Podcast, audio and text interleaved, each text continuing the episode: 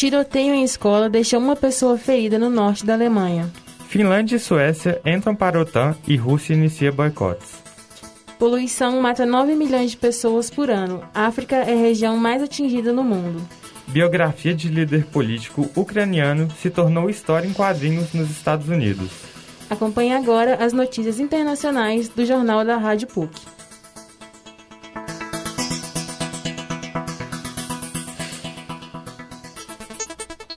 Internacional. Bom dia, ouvintes da PUC Minas. Começamos o dia tratando de um assunto muito importante, a poluição do ar. O agravamento desse problema vem trazendo consequências à vida humana. A repórter Ana Laura Nunes traz mais informações. Bom dia, Danilo. Bom dia, Catherine e todos os nossos ouvintes. Isso mesmo. A poluição do ar causada por processos industriais e pela urbanização aumentou em 7% o número de óbitos associados à poluição de 2015 a 2019. Desde os anos 2000, o aumento nas mortes foi de 66%. A contaminação do ar, água e solo continua a causar milhões de mortes prematuras todo ano.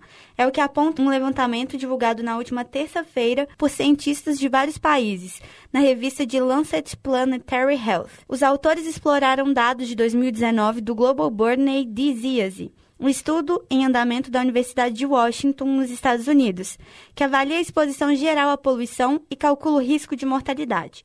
Mais de 90% dos óbitos relacionados à poluição ocorreram em países de baixa e média renda, com sete dos dez países mais afetados no continente africano.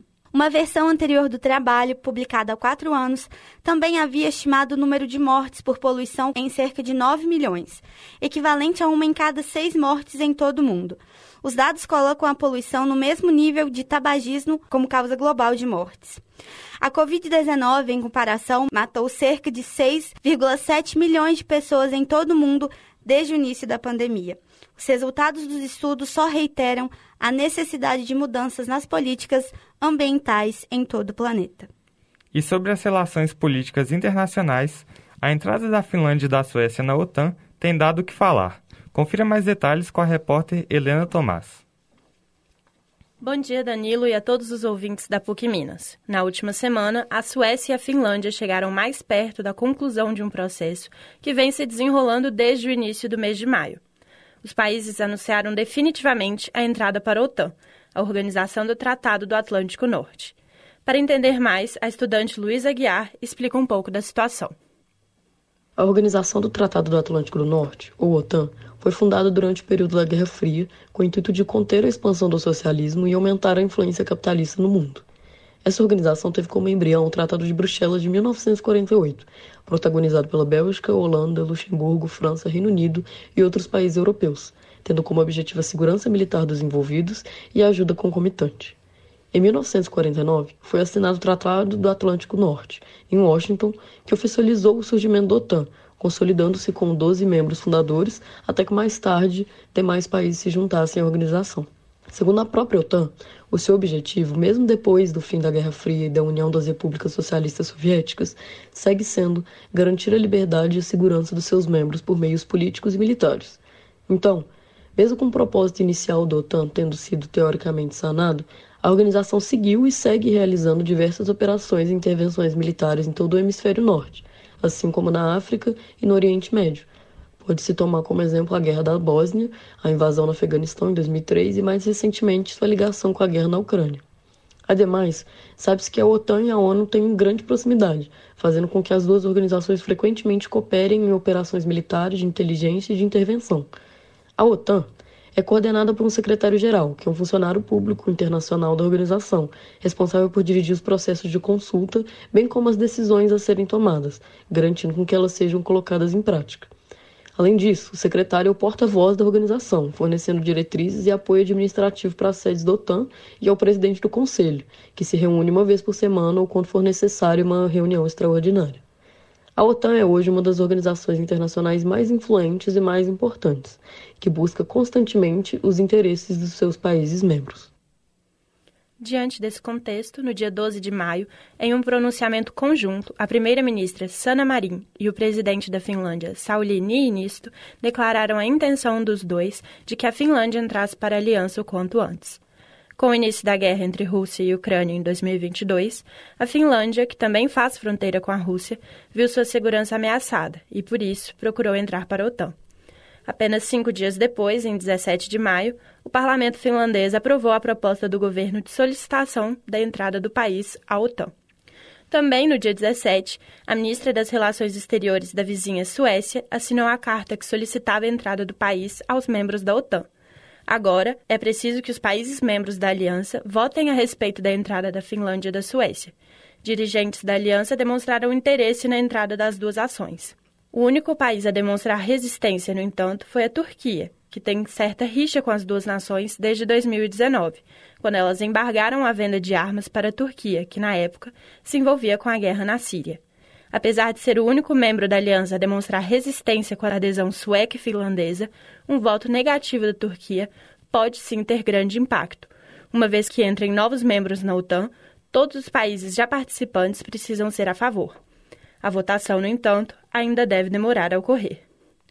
Já no dia 20 de maio, apenas três dias após a oficialização do pedido de adesão dos dois países, a Rússia fez o primeiro boicote à Finlândia, interrompendo o fornecimento de gás natural à nação finlandesa.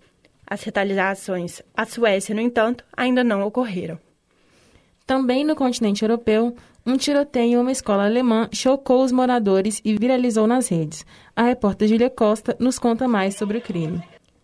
É isso, Ketri. Um tiroteio dentro de uma escola de ensino médio na cidade de Bremerhaven, no norte da Alemanha, deixou uma mulher ferida na manhã do dia 19, segundo a polícia local, que também afirma já ter detido um suspeito de ser o autor do crime. O fato curioso é que esse suspeito portava uma balestra, modelo de arma medieval semelhante a um arco, que dispara flechas acionadas por um gatilho. O vídeo que circula nas redes sociais mostra o homem imobilizado no chão e cercado por cinco policiais no momento da prisão. As primeiras constatações da polícia indicam que ele teria entrado na escola por volta das 9h15 da manhã, levando também uma pistola e duas facas. Assustados, os estudantes teriam montado barricadas nas salas de aulas e só puderam sair após os agentes revistarem o local, conforme ditos protocolos de segurança. O prédio geralmente é frequentado por cerca de 560 alunos, mas apenas 140 estavam presentes, já que o crime ocorreu próximo ao dia da aplicação da prova de Abitur, exame de conclusão do ensino médio na Alemanha, como o Enem aqui no Brasil. Ainda não foi confirmado se a vítima era uma estudante ou uma funcionária do Lloyd Gymnasium, onde ocorreu o tiroteio, mas o jornal alemão Bild afirma que ela foi encaminhada para um hospital da cidade, com ferimentos graves. Os demais presentes conseguiram sair do prédio em segurança e as aulas foram suspensas. No dia do incidente, a polícia de Bremerhaven informou que uma operação de investigação foi instaurada e pediu à população que evite transitar pelo entorno da área da escola. A motivação do crime ainda não foi revelada. Agora, uma novidade no mundo dos quadrinhos. A vida do atual presidente da Ucrânia vira tema de nova HQ. Ouvimos agora com a repórter Maria Eduarda Gonzaga. Então, Danilo, a editora estadunidense Tidal Waves Comics lançou na última sexta, dia 20, uma revista em quadrinhos biográfica sobre o presidente da Ucrânia, Vladimir Zelensky. A HQ tem o intuito de contar a trajetória do líder político, que era comediante antes de assumir o cargo na presidência há três anos. Com 22 páginas, a publicação conta como Zelensky chegou ao poder na Ucrânia e fala sobre sua promessa de campanha não cumprida de dar fim aos conflitos que existiam na época com grupos separatistas pró-Rússia no leste do país. Com desenhos e diálogos em inglês, a revista repassa também a trajetória do presidente ucraniano desde o início da invasão da Rússia ao seu país, em 24 de fevereiro. A HQ aborda sua trajetória entre assumir o país sem nenhuma experiência em política externa e investir pesado na comunicação constante com o Ocidente. A Tidal Waves Comics lança a revista como parte de uma série da editora sobre políticos dos Estados Unidos e do mundo. Essa ação pode atrair públicos que não têm interesse em ler matérias sobre o assunto e preferem se informar de formas rápidas e por meios não tradicionais. A HQ, então, se torna uma forma interessante de consumir fatos importantes da história e da política. Ainda não há previsão de veiculação da HQ no Brasil, mas imagens podem ser vistas no site oficial do G1.